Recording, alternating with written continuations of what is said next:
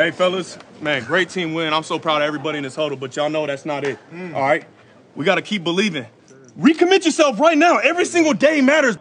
It's all about one game right now. One game, and that's in Philly. The only thing that matters is 49ers. Let's go. Yes, sir. Yes, sir. Let us go three. One, two, three. Ich glaube, es gibt keinen besseren Weg, um das zu beschreiben, als Fred Warner das gestern in seiner Siegesrede quasi gesagt hat. Und damit herzlich willkommen zur Review des Spiel gegen die Cowboys. Ähm, wir haben uns heute damit befasst, das Spiel wirklich auch ein bisschen kritisch, aber positiv zu betrachten. Habt also viel Spaß beim Hören und Go Niners. Herzlich willkommen zu einer neuen Episode des Niner Empire Germany Outside Zone Talks, deinem deutschsprachigen 49ers Podcast. Viel Spaß beim Hören und Go Niners!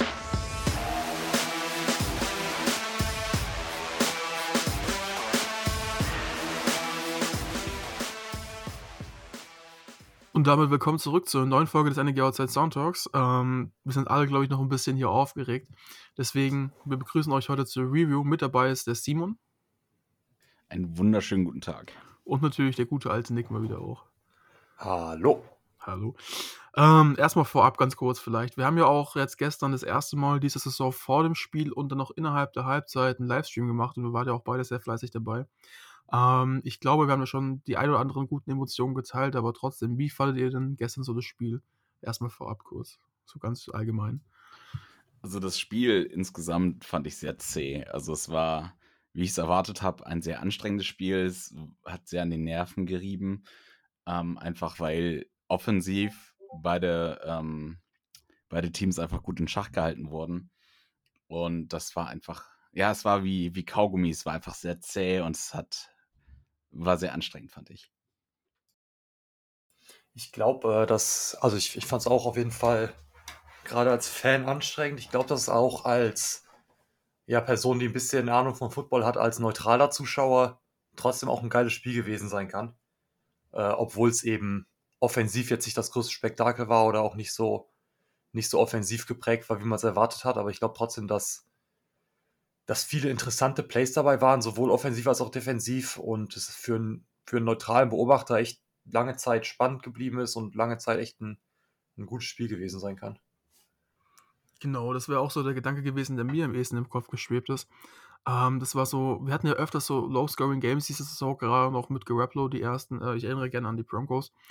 Ähm, das war ein Low-Scoring-Game und das war auch da zwei gute Defenses, die gegeneinander gespielt haben.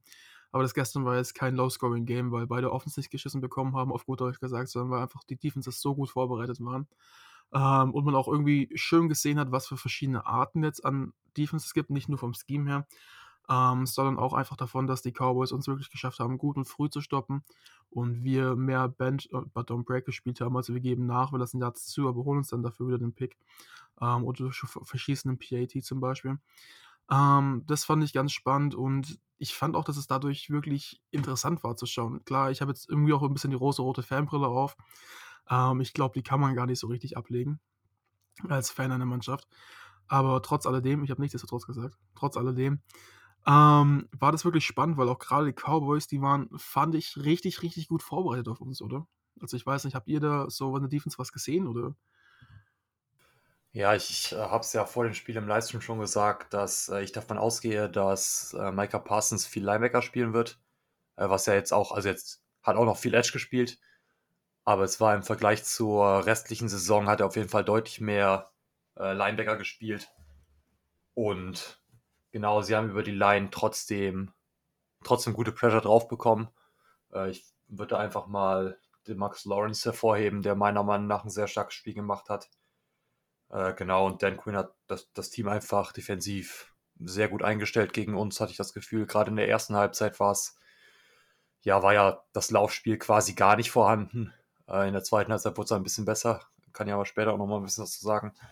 Aber generell die, die Defense von den Cowboys hat mir im, in der ersten Halbzeit sehr stark imponiert. Und auch in der zweiten waren die noch immer, ja, definitiv keine schlechte Defense gegen uns. Und das hat man ja also man sieht es auch an, dem, an den Punkten, die wir jetzt gemacht haben, waren jetzt 19 Punkte äh, im Vergleich zu ungefähr 35, die wir unter Purdy äh, durchschnittlich ja, erspielt haben. Und da sieht man einfach, dass ja, da defensiv auf jeden Fall einiges richtig gemacht wurde auf beiden Seiten. Dadurch, dass dieses, dieser Score im Endeffekt eben so gering ist, wie er, wie er jetzt war. Ich finde es ganz witzig, dass du das sagst, ähm, dass wir sonst 34 Punkte unter Purdy hatten und in diesem Spiel 19, weil ich habe mir aufgeschrieben, dass Purdy eigentlich ja immer zwei Touchdowns gemacht hat in den letzten Wochen, also immer mindestens. Und die haben diesmal gefehlt und das sind genau diese 14 Punkte.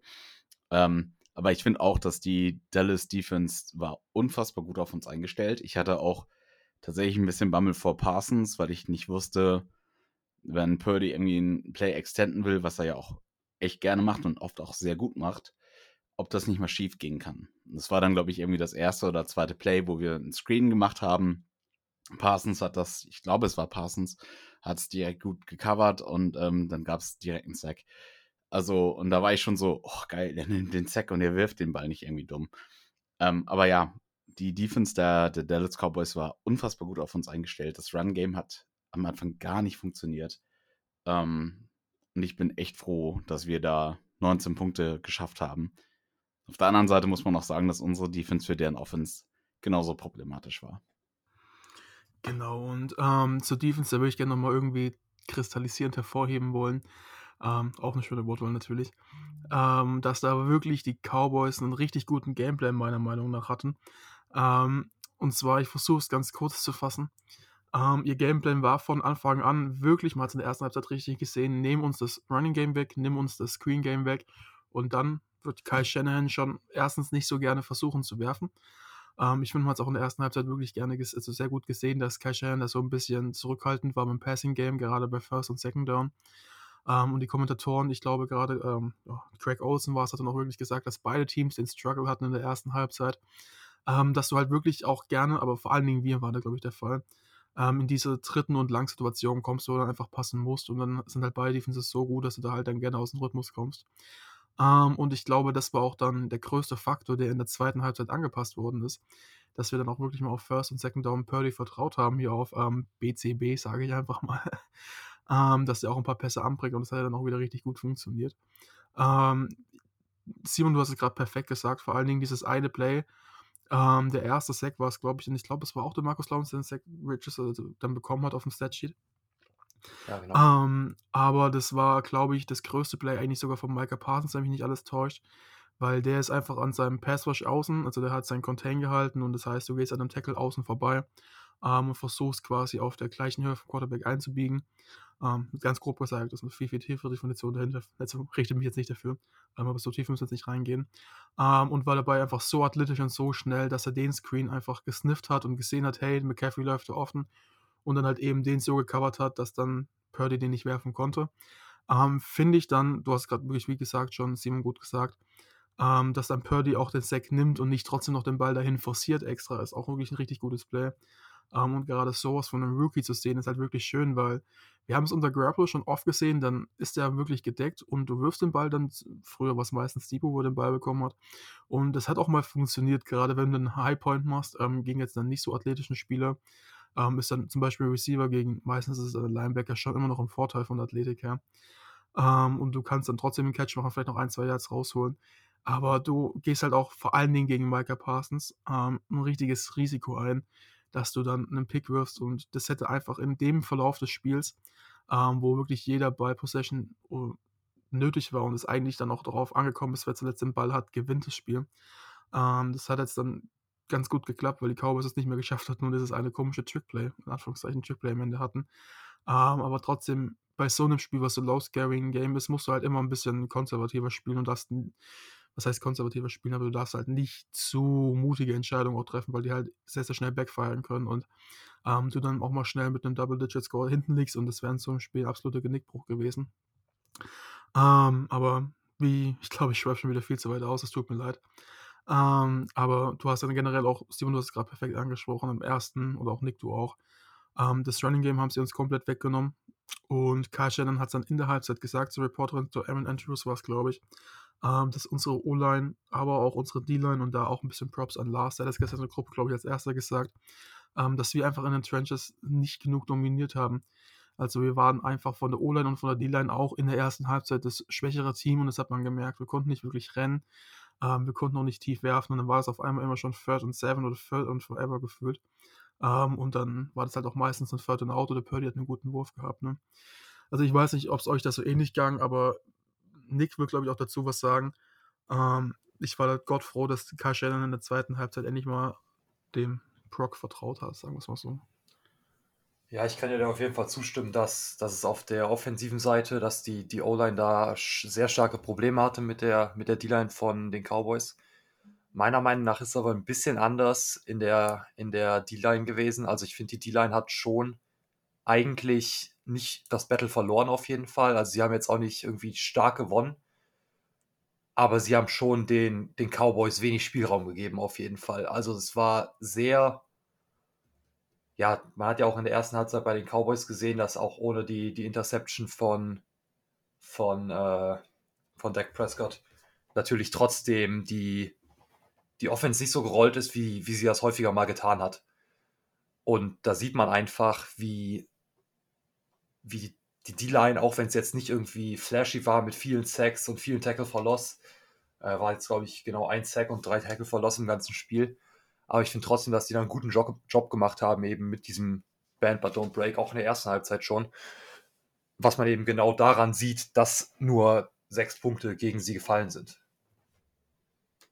Ja, also was ich tatsächlich auch zu der D-Line noch sagen muss, ist, dass ich am Anfang echt Probleme hatte, was äh, die Run-D anging. Also es ist natürlich nicht nur die D-Line, kommen natürlich noch andere Faktoren hinzu. Wie spielen die Linebacker das, wie spielen die, die Defensive Backs das. So, aber ich fand, die Cowboys hatten zwischenzeitlich richtig viel Erfolg, wenn sie gegen uns gelaufen sind. Dann hast du nur so gehört, so Jumbo Formation, so, dann hatten die da, ich weiß nicht, Elliott irgendwie als Fullback, Pollard als, als Halfback. Und das waren immer Yards. Es war immer mehr Yards, als ich wollte. Und dann hast du irgendwann gesehen, okay, da kommt einer Emotion, bleibt auf, äh, quasi auf der Fullback-Position stehen und dann geht's wieder los. Und das war, am Anfang echt schwierig. Ein Kumpel von mir hat mich auch, hat mich irgendwann angeschrieben, das Cowboys-Fan, der meinte so, fuck, wir haben verkackt, weil Pollard ist jetzt äh, out of game. Jetzt habt ihr diesen Vorteil, weil das ist unser bester Runner gegen euch. Ähm, und ich sehe das tatsächlich ähnlich. Also dadurch, dass das Run-Game gefühlt nachher abgeflacht ist, war es besser, weil die haben uns tatsächlich zwischenzeitlich ziemlich tot gegrindet, finde ich. Das war auch in der Tat der Punkt, den ich so meinte. Ähm, Nick, du hast natürlich recht, unsere Dealer war jetzt auf jeden Fall nicht schlecht und ich will so nicht schlecht reden. Ähm, ich fand nur, dass sie einfach dieses Battle in der ersten Halbzeit gerade in Verbindung auch mit Tony Pollard verloren hatten. Ähm, nicht im Sinne von, dass sie jetzt hin und her geschlagen worden sind oder irgendwie sonst was gepancaked worden sind, also auf den Hintern gesetzt worden sind, auf gut Deutsch gesagt.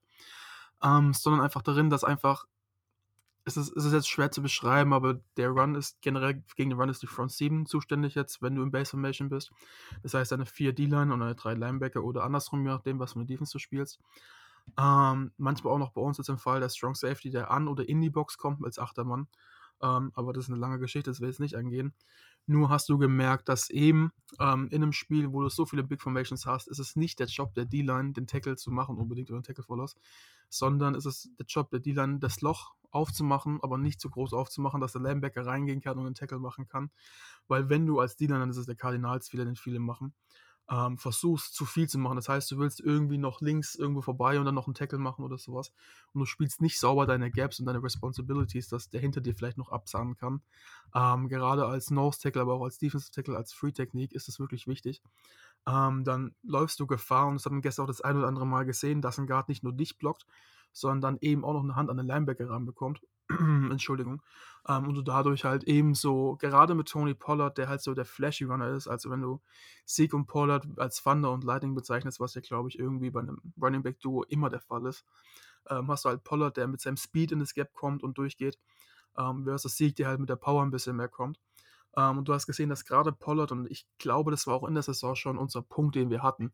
Ähm, ich will jetzt nicht zu negativ sein, aber dass wir gegen so flashy Runner gerne mal nicht schlecht aussehen, aber am Anfang noch ein bisschen ratlos, bis wir dann adjusten darauf. Ähm, und ich glaube, das war der Fall. Und ich glaube auch, dass Pollard dann wirklich, ähm, also seine Verletzung und erstmal an der Stelle ähm, hoffe ich, dass es ihm jetzt wieder besser geht, also wahrscheinlich nicht. Ähm, das war vielleicht ein bisschen blöd gesagt, aber dass natürlich die Verletzung nicht zu schlimm ist. Ähm, es ist noch nichts raus. Das sieht jetzt gerade noch aus, dass es eventuell ein Wadenbeinbruch ist, was ich gelesen habe. Ähm, wünsche ihm natürlich eine gute Recovery ähm, und dass er nächste Saison wieder topfit ist. Ähm, ich glaube, eine Verletzung wünscht man gar keinem. und vor allen Dingen nicht Pollard, der auch wirklich zum Beispiel in meinem Fantasy-Team mir richtig viele Punkte gesammelt hat, ähm, aber auch generell einfach so ein, eine schöne Story ist, der ja auch jetzt kein hoher Draft-Pick war, sondern sich auch die, seine Carries erarbeitet hat gegen Sieg. Ähm, trotz alledem hat uns seine Verletzung wirklich ähm, schon gut geholfen. Ich denke, so fair muss man sein und das sagen können. Ähm, aber jetzt, glaube ich, haben wir auch ein bisschen genug über die ja, kritischen Aspekte gesprochen, weil wir hatten ja auch ein wirklich richtig, richtig gutes Spiel, oder? Ähm, was ist denn euch, oder welche Spiele vor allen Dingen auch sind euch denn so am positivsten aufgefallen? Also ja, bei mir waren es ganz klar zwei Spieler, die, die da rausgestochen sind. Äh, und zwar waren das einmal Fred Warner, der mehrfach äh, disruptiv an der, an der Line auch war und auch gegen den Run ein paar gute Stops gehabt hat. Äh, aber eben auch die Interception gefangen hat, die da von, von Ward so ein bisschen deflected wurde, dass er die Chance hatte natürlich, aber trotzdem äh, war er da und ja, hat meiner Meinung nach einfach ein super dominantes Spiel gemacht und äh, ja, einfach gezeigt in dem Moment, wieso er, wieso er im First Team All Pro ist, hatte neun Total Tackles, äh, sieben davon Solo, hat einen Tackle verlassen, Pass defended, eine Interception, also wirklich auch eine, eine richtig krasse Statline meiner Meinung nach. Und äh, der zweite Spieler war Telenoa Ofanga, der jetzt gestern ein Play hatte, bei dem mir, bei dem mir ein bisschen negativ aufgefallen ist, äh, bei dem einen CD Lamp, ich glaube, es war irgendwie Dritter und Zwei oder so, äh, wo er den Tackle nicht ganz gerappt hat, was auch mal passieren kann. Also es war jetzt nicht irgendwie ein, ein harter Miss-Tackle, sondern auch einfach ein gutes Play von CD Lamp. Und dafür aber auch einige Situationen, wo er äh, den, den Rush perfekt getimed hat äh, wo er wirklich mit einem mit einem Sprinting Start äh, auf den Snap zugelaufen ist und einfach durchrennen konnte auf Doug Prescott und einfach zwei Plays völlig zerstört hat. Und das ist einfach was, wofür man ihn erkennt, dass er, dass er eben diese Plays dabei hat, wo er einzelne Plays alleine komplett kaputt macht. Und das hat man gestern wieder gesehen und auch da, ich, ich war die ganze Zeit schon ein bisschen kritisch, ob es äh, überhaupt wirklich sinnvoll ist, dass er oder ob es gerechtfertigt ist, dass er im First Team All Pro auch ist. Aber gestern hat er mit diesem Plays auch wieder genau das gezeigt, wieso, wieso er da reingewählt wurde. Eben für diese Big Plays, äh, die er dann gestern wieder gemacht hat. Und das war ja einfach schön zu sehen. Und dementsprechend würde ich da einfach die beiden einmal, einmal so von meiner Seite rausheben, auf der defensiven Seite. Ja, ähm, Nick, ich kann dir da nur zustimmen. Ich habe ähm, Hofanga und Warner auch aufgeschrieben. Sind auch beide wirklich Spieler, die ähm, wirklich gut gespielt haben. Ich habe in der Defense noch Lenoir aufgeschrieben, weil ich äh, die Interception für mich noch so im Kopf hatte und ich auch das Gefühl hatte, er hat sich nicht super viel zu Schulden kommen lassen. Und in der Offense habe ich tatsächlich Kittel und Purdy aufgeschrieben. Kittel mit dem einem ähm, ja, ich weiß nicht, ob er da vorher noch im Zirkus war und dann noch mal ein bisschen jonglieren wollte. Äh, Catch, der ja wirklich enorm wichtig war. Äh, Off-Script, by the way, von Purdy. Ähm, und Purdy auch einfach als Spieler, der, als Quarterback, der reinkommt in ein Playoff-Spiel gegen die Cowboys und sich wirklich fast nicht zu Schulden kommen lassen hat. Also der hat ja so souverän gespielt. Das war jetzt kein oh krass, das ist jetzt irgendwie der Spieler, der uns getragen hat. Aber das muss er auch nicht. Aber er hat auch keinen Fehler gemacht. Er hat die Cowboys nicht zurück ins Spiel gebracht. Und das ist der Punkt, wo ich sage, Purdy für einen siebten Runden Rookie, Last Pick in the Draft. Ich meine, wir kennen die Story, ne? Also ähm, unfassbar souverän, muss man definitiv hervorheben, finde ich. Ja, da war, finde ich, auch der große Unterschied zwischen, zwischen den beiden Teams, dass bei den 49ers eben äh, eine größere Ball Security geherrscht hat. So. Also man hatte, hat jetzt natürlich mit, mit dem einen Play von Ray Ray McLeod, äh, dem, dem Fumble äh, beim, ich weiß nicht mehr, ob es ein Punt oder ein Kickoff Return war, ein Punt Return war Ich glaube, es war ein Punt, ja. Ja. ja. Und äh, da, einmal natürlich ein, ein Turnover gehabt, aber von der Quarterback-Seite aus war es einfach, hat man wieder gesehen, was meiner Meinung nach Brock Purdy mit am meisten auszeichnet, dass er eben eine relativ starke Ball Security hat und da relativ gut darauf bedacht ist, eben keine Interception zu werfen oder nicht irgendwie einen Strip-Tag zuzulassen, was gestern meiner Meinung nach definitiv einen Unterschied gemacht hat. Also Dak Prescott hatte die beiden Interceptions in sehr in wichtigen Momenten für, für die 49ers.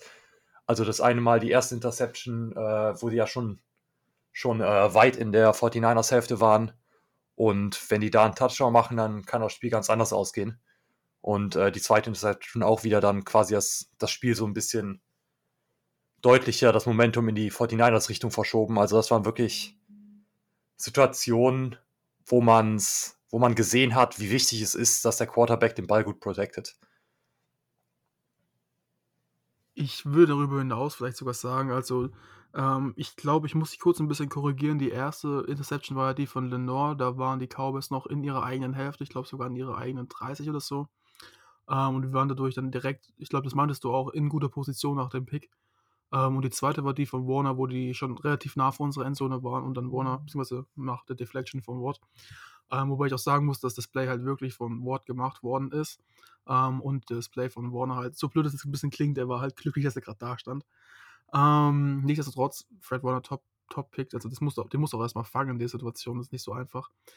Ähm, aber trotz alledem, das was mich an Purdy fasziniert, ist nicht nur, dass er so passiv angeblich ist und keine Fehler macht, sondern es kam auch gestern, er macht wirklich über 10 Punkte mehr pro Spiel als Jimmy Garoppolo. Ich glaube, ich habe gestern ein Bild gemacht von der Statistik, die eingeblendet worden ist.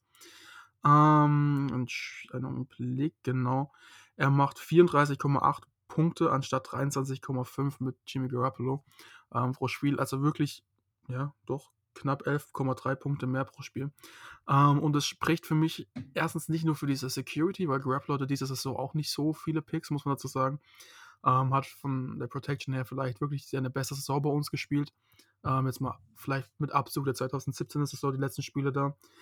Entschuldigung.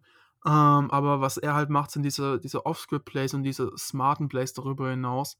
Und er lässt ihn aber auch gerne mal tief fliegen. Also ich habe irgendwie dieses Gefühl, ich, ich kann es nicht so richtig beschreiben und ich glaube, es geht vielleicht euch und wahrscheinlich vielen anderen auch so. Er wirkt einfach, als wäre dieser fast schon irgendwie so ein Kirk Cousins in nur bessere, also in besserer Verfassung, ähm, der nicht, wenn es ein 1 Uhr Nachmittagsspiel ist, zusammenfällt. Ähm, jetzt nicht unbedingt vom Talent her, sondern ich meine von wie er spielt. Also er spielt so mit der Gelassenheit. Ähm, und ich, ich mir fällt es wirklich ein bisschen schwer zu beschreiben. Er lässt den Ball auch mal gerne fliegen tief, also er wirft gerne tief, er wirft accurate. Er kann Plays, das kann jetzt Kirk Cousins nicht, aber mit seinen Beinen wirklich extenden ähm, und macht dann nochmal ein Play. Das hat Jimmy Garoppolo zum Beispiel nie geschafft, so wirklich. Der wirft dann den Ball gerne weg. Und ich weiß, bei Jimmy war das schon, haben wir uns immer gewundert, wenn er das ein, zwei Mal dann doch geschafft hat. Ähm, und das andere Mal war es dann ein Sack oder ein Throwaway. Bei Purdy ist es ja eher andersrum. Da wundern wir, wundern wir uns, wenn es nicht schafft. Ähm, und auch wenn ich immer gesagt habe, er, er hat noch seine Limitation, er zeigt mir auch immer weiter, dass seine Armstärke doch wirklich eigentlich ganz gut ist und ich habe das Gefühl, der wird auch immer stärker. Ähm, und das war einfach, obwohl es man auf dem Statsheet auch gerade von den Touchdowns, die gefehlt haben, nicht sieht. Ähm, nachdem dann Purdy in der zweiten Halbzeit wieder den Ball auf First Down geworfen hat, viel, da lief es dann auch wieder besser.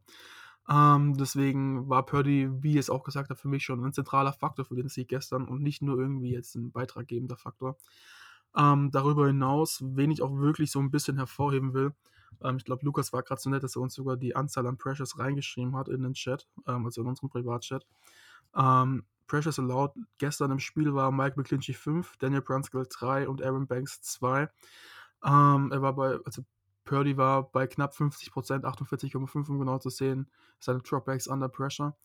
Ähm, man muss dazu sagen, für mich war einer der zentralen Faktoren, der gestern funktioniert hat, wirklich Spencer Burford.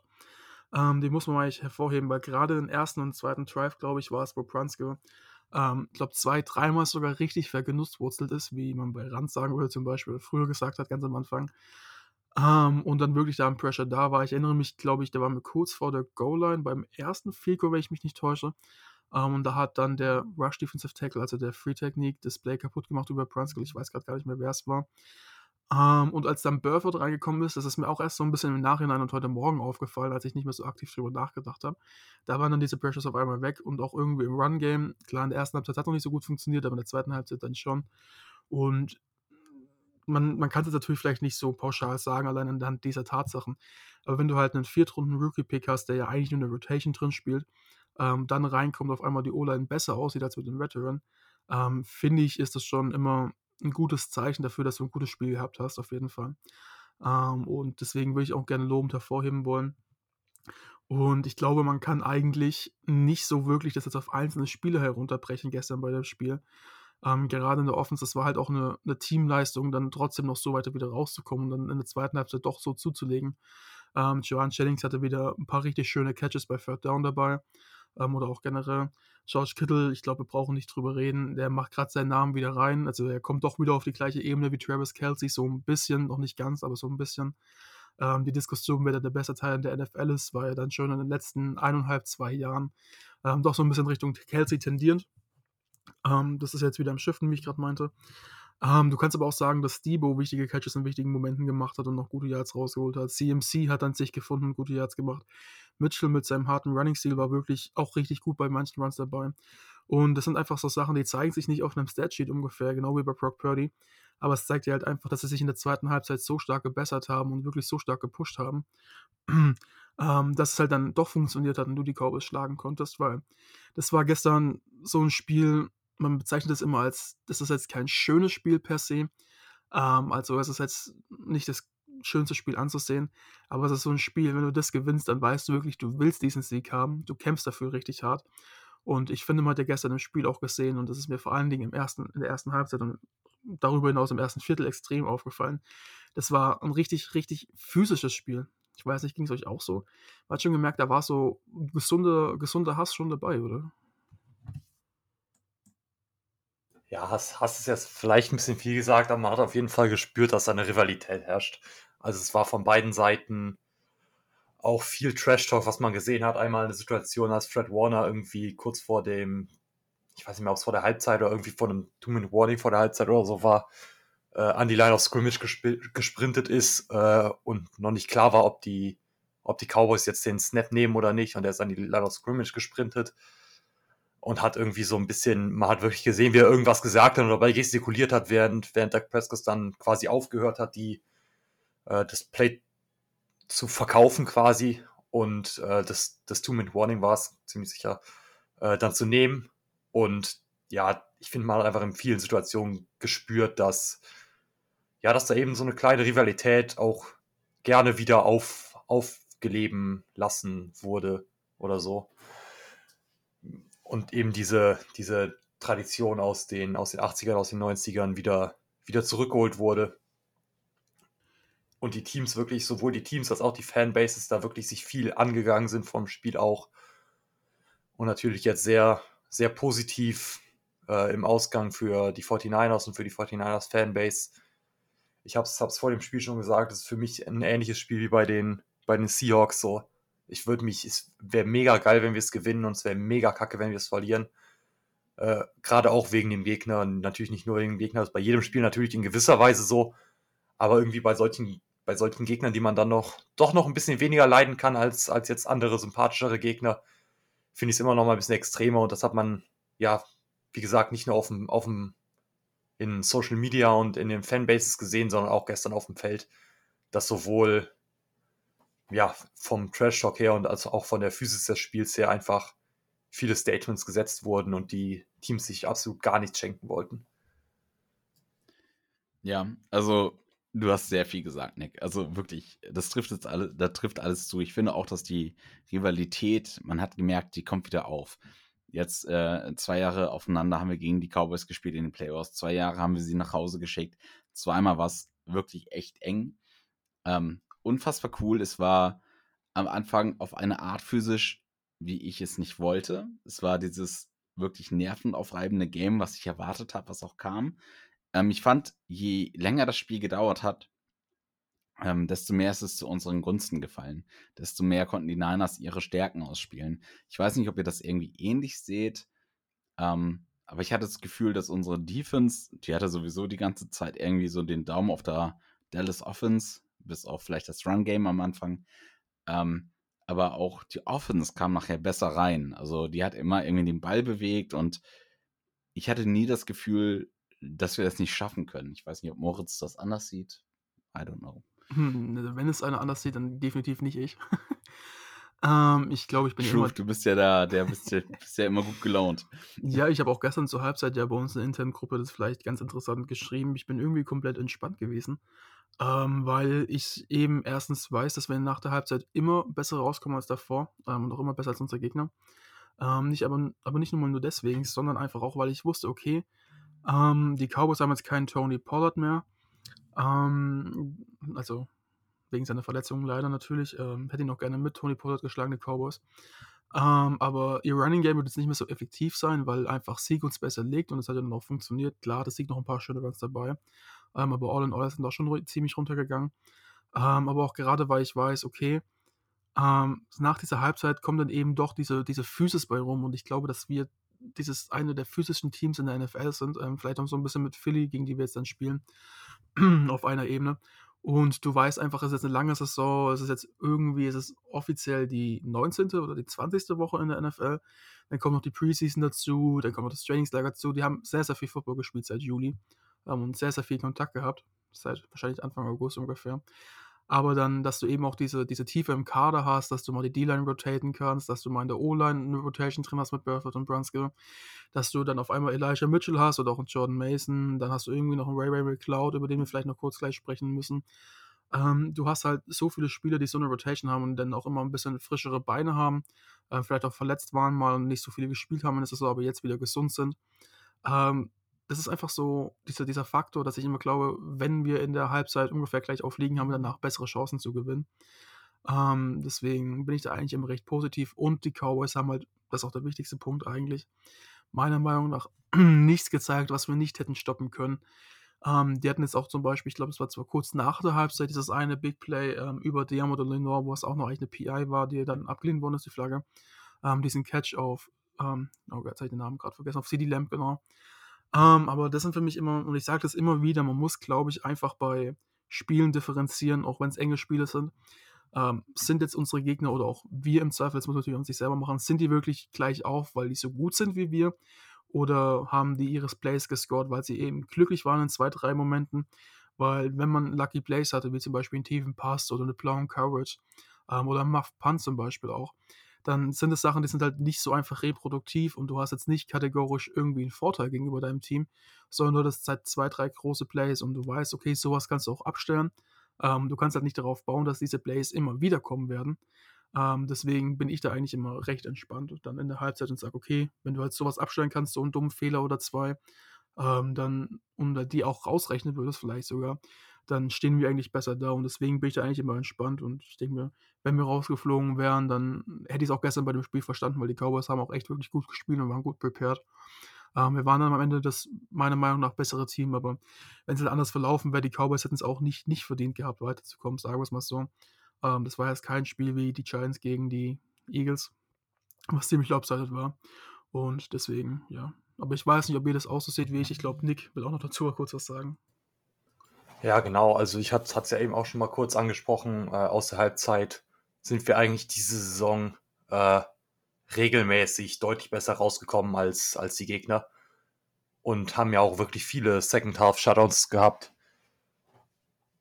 Wo ich, wo man sich natürlich dann frei, fragt, ob das jetzt ein, ein, Problem nur, oder was heißt ein Problem, aber ein, ein, Vorteil ist, was nur eben von dieser Physis her rührt, rührt äh, was auf jeden Fall ja ein Teil ist von dem äh, was, was Moritz gerade eben schon erwähnt hat. Aber wie viel Anteil da auch bei Kyle Shannon wirklich liegt, was die, was die Einstellung in der Halbzeitpause einfach angeht und die Anpassung des Gameplans für die zweite Halbzeit und so. Und ich glaube, das hat man in dieser Saison häufiger gesehen, dass die 49ers einfach in der zweiten Halbzeit eben nochmal diesen einen Zahn mehr draufgelegt haben im Vergleich zu den jeweiligen Gegnern, sei es jetzt gegen die Seahawks letzte Woche, sei es gegen die Cowboys diese Woche oder auch x beliebige andere Spiele äh, über die Season verteilt. Und im Endeffekt ist es halt auch einfach die zweite Hälfte, ja, die, die entscheidende. Wenn du in der zweiten Halbzeit deinen Gegner noch mal ein bisschen mehr dominierst, dann musst du nur in der ersten Halbzeit ein bisschen mitgehalten haben, nicht weit im Rückstand liegen und ja, kannst das Spiel einfach an dich reißen, kannst die Zeit, Zeit kontrollieren in der zweiten Halbzeit, wie wir es jetzt gestern auch mit, mit unserem äh, letzten Drive jetzt tatsächlich ja, glaube ich, hatten, der acht Minuten ging und in einem Field Goal geendet hat, als vorher noch elf Minuten auf der Uhr waren. Das sind einfach alles solche Sachen, die einem einfach Spiele gewinnen. Und das finde ich unglaublich schön zu sehen, dass die 49ers da eben das Team sind, das, das in, den letzten, in der letzten Zeit am besten beherrscht gefühlt. Genau, und das, das wollte ich einfach nochmal hervorheben. Genau, ist wirklich auch auf jeden Fall ein richtig valider Punkt. Ähm, ich denke, wir sind auf jeden Fall schon bei einer guten Länge dabei, aber vielleicht so ein, zwei kleine Punkte gibt es noch, die wir ansprechen müssen. Ähm, und der eine ist sowohl ein bisschen positiv als auch negativ und der andere ist vielleicht ein bisschen fraglich. ähm, und zwar, was mir ein bisschen fraglich war, war dieses Time-Management vor der zweiten Halbzeit im letzten Drive ähm, von Kai Shannon. Das hat ja viele gewundert. Ähm, du warst bei Third Down gerade oder du kämpfst jetzt in den Third Down genau. Ähm, und du lässt erst nochmal 10 Sekunden von der Uhr laufen, bevor du ähm, dann das Timeout schlussendlich genommen hast. Man hat sich gewundert, okay, ähm, warum lässt du jetzt die Zeit runterlaufen und nimmst dann doch ein Timeout? Ähm, ich habe sich auch ehrlich gesagt gestern ein bisschen gefragt, weil ich gedacht habe, okay, wir wollen vielleicht doch noch einen Drive machen. Habe mir dann überlegt, okay, ähm, vielleicht wollen wir doch einfach nur punten und sind zufrieden mit dem Ergebnis, wie es war zur Halbzeit und werden halt doch nicht weiternehmen. Ähm, Karl Shannon hat es dann aber gestern, ich weiß nicht, was auf der Pressekonferenz oder in einem anderen Artikel gesagt, ähm, dass es von ihnen schon durchaus so geplant war und gesagt haben, hey, wir sind zufrieden mit dem Score, die 30 Sekunden, wenn wir jetzt einen First Down schaffen, machen wir Field ähm, wenn nicht, punten wir halt den Ball. Und es war angeblich schon geplant von ihm. Ich weiß trotzdem nicht, ob es im Endeffekt so die beste Entscheidung war. Ähm, klar, Kai Shanahan und Co. haben sehr, sehr viel mehr Ahnung als wir alle hier zusammen. Wahrscheinlich sogar mehr Ahnung, als wir alle im Podcast-Team zusammen je haben werden. Ähm, also definitiv. Und deswegen, ich, ich, ich weiß nicht, ich finde es trotzdem nicht so die richtige Entscheidung, aber das sei zwar dahingestellt, wir haben trotzdem gewonnen. Ähm, und das Zweite, ich glaube auch Nick will da vielleicht noch gleich was zu sagen oder auch Simon, ähm, sind die Special Teams. Ist euch da was großartig Negatives und Positives aufgefallen? Wir haben über den einen Fumble gerade schon angesprochen. Ähm, war eine blöde Situation, aber besides dem vielleicht noch irgendwas? Ja, also zu dem, zu dem Fumble äh, ist natürlich eine doofe Situation gewesen, aber ich finde auch da die, die Defense dann wieder sehr gut äh, reagiert und die Cowboys eben ja nicht, nicht einen Touchdown scoren lassen, obwohl die an der 40 den Ball bekommen haben im Endeffekt, beziehungsweise 30 war es, glaube ich, sogar. Genau. Und das andere ist aber noch ein Punkt, den Lukas vor dem Spiel schon angesprochen hatte, und zwar die Returns. Äh, Gerade beim Kickoff-Return ist ja, besteht eigentlich so gut wie immer die Möglichkeit, dass den Ball einfach hinten rausschießt, die Gegnern äh, ja einfach in den Touchback reinforst und einen Return verhinderst. Die 49ers scheinen da das ein bisschen anders eingeschätzt zu haben, als, als wir das in der Podcast-Gruppe gemacht haben, haben die Gefahr scheinbar nicht so groß gesehen über das ganze Spiel hinweg, dass, dass äh, Kevontae Turpin da gute Returns macht, was er ja eigentlich die ganze Saison schon über gemacht hat, weil er wirklich ein ja, sehr starker und agiler Returnman ist und haben dann eben in drei, drei Kickoff-Returns, glaube ich, das ja, Problem dann im Endeffekt gehabt, dass er wirklich bis zum, bis einmal sogar direkt an die Mittellinie in die 49ers Hälfte rein äh, den Return gemacht hat. Und da muss man drüber nachdenken, ob das, was, was der Grund dahinter ist oder mal in Frage stellen, ob es sinnvoll ist, die, die Kickoffs wirklich an die keine Ahnung, es war jetzt an die, an die 5, an die 1 teilweise äh, zu schicken. Oder ob es sinnvoll ist, den Kickoff einfach hinten aus der Endzone rauszuschießen, äh, was Robbie Gold ja auch kann, was wir über die Season mehrfach gesehen haben. Und damit einfach einen Return zu verhindern. Und ja, auf der sicheren Seite zu sein und den Gegnern einfach eine Field Position zu geben, die auf jeden Fall nicht sehr gut ist, dementsprechend auch nicht sehr schlecht, aber genau eben keine keinen halb so langen Drive ermöglicht, wie es sonst der Fall wäre. Genau, ich glaube, du hast damit auch die Special Teams schon wirklich gut zusammengefasst. Ähm, und ich glaube, wir haben jetzt auch über das Spiel wieder mal viel zu lange geredet. Wir haben eigentlich so gesagt, okay, so 20, 25 Minuten. Ähm, jetzt sind wir hier alleine Aufnahmezeit schon bei 38 und da kommen noch Intro und Vorintro dazu. Ähm, trotz alledem würde ich euch jetzt mal noch so eine grobe Einschätzung fragen. Das Spiel gestern, und es kam jetzt auch gerne wieder von den gleichen Leuten, die kommentiert haben, dass die Cowboys uns zerstören werden, dass jetzt mit der Leistung gegen Philly Schluss ist. Und das stimmt auch so ein bisschen vielleicht. Es waren schon die ein oder anderen Fehler dabei, die man abstellen muss. Aber was ist denn so ganz grundlegend, vielleicht nochmal kurz eure Einschätzung? Jetzt, wir nehmen der Preview natürlich nichts vor, ähm, aber zu Philly. Habt ihr da irgendwie jetzt so ein bisschen Respekt vor, gerade auch weil das Spiel in Philadelphia ist? Oder geht ihr da gelassen rein jetzt gegen die Cowboys? Also Philadelphia ist ja immer ähm, schwierig, gerade bei denen zu Hause. Die haben Fans, die haben einfach diese, die gehen so weit und fressen Pferdescheiße. Ne? Also, ähm, das darf man nicht vergessen. Also, die haben einfach eine ultra, ultra starke ähm, Unterstützung. Ich habe ultra viel Respekt vor Hertz, weil mobile Quarterbacks oder improvisende Quarterbacks uns einfach nicht liegen. Ähm, aber ich denke, dass wir trotzdem gute Chancen haben. Also ich denke, wir gehen schon als Außenseiter in dieses Spiel rein. Philadelphia hat ein unfassbar gutes Team, die haben eine echt gute Defense, die haben eine ordentliche Offense auf jeden Fall. Ähm, aber ich sehe uns da nicht so schlimm wie einige Twitter-User, die schon geschrieben haben, dass das das leichteste Matchup ist für die Eagles, das es geben konnte. Ja, ich finde das auch äh, mit dem Hintergrund des heutigen Spiels, wo, oder des gest gestrigen Spiels viel ja, wo ja viele Leute gesagt haben, dass man mit der Performance äh, so nicht weiterkommt. Äh, nicht, so, nicht so fatal, weil, wie Moritz immer so schön sagt, ein gutes Pferd spielt nur so gut Football, wie es muss. Und dementsprechend äh, Das reicht es auch. Also das, das Sprichwort geht aber anders, du. ja, deswegen, deswegen, ich weiß nicht, Moritz sagt das immer so. Ja, ja, genau. Also Ronny, wenn du jetzt Ronny, Ronny, das war jetzt dieses Mal nicht ich. Ich will es festhalten. Ne? Bei knapp 39 Minuten Aufnahmezeit und 30 Sekunden. Nick hat's verkackt, nicht ich. Nick hat's verkackt, nicht ich. Ja. äh, ja, genau. Aber es ist, es ist, es geht nicht darum, in welcher Art und Weise man ein Spiel gewinnt, sondern es geht einzig und allein darum, dass man ein Spiel gewinnt. Und wir sehen, wir haben zwölf Spiele in Folge gewonnen. Und das sagt schon einiges über das Team aus. Ich habe auch eigentlich vor jedem Gegner, gegen den man spielt, äh, absoluten Respekt. Vor Philadelphia ist jetzt wahrscheinlich, meiner Meinung nach, wahrscheinlich mit den Chiefs äh, diese Season der schwerste Gegner, gegen den wir spielen werden. Aber ich bin auch trotzdem zuversichtlich gestimmt, dass wir, dass wir mit sehr guten Chancen in das Spiel reingehen und ja, hoffentlich dann in den Super Bowl einziehen werden. Genau, und ich glaube, das sind schon fast die perfekten Abschiedsworte. Deswegen danke ich euch auf jeden Fall wieder fürs Zuhören. Ich will euch auch nicht noch länger auf die Folter spannen. Ähm, ich hoffe, ihr habt unserer Review gut folgen können. Ähm, ich, bedanke, bedanke, ach, ich bedanke mich natürlich auch bei Simon und Nick, dass sie wieder dabei waren. Ähm, vielleicht nur eine ganz kurze Ankündigung. Ähm, wir werden natürlich auch beim Spiel gegen Philadelphia wieder ein oder zwei Livestreams machen, das ist noch nicht ganz sicher. Ähm, was es aber auf jeden Fall wieder geben wird, ist ein Livestream zur Halbzeit, weil der ist sehr, sehr gut von euch angenommen worden mit im Schnitt zwischen 150 und 180 Teilnehmern, die zugehört haben. Ähm, ja, war auf jeden Fall eine sehr, sehr schöne Sache. Es hat euch auch, glaube ich, sehr gut gefallen von dem Feedback, was wir bekommen haben. Das werden wir wieder tun. Und sonst bleibt mir auch, glaube ich, nicht so viel anderes übrig, außer euch allen nochmal zu danken. Und dann wünsche ich euch eine schöne Woche und hoffentlich auch eine erfolgreiche Woche bis Philadelphia. Ciao. Go Niners.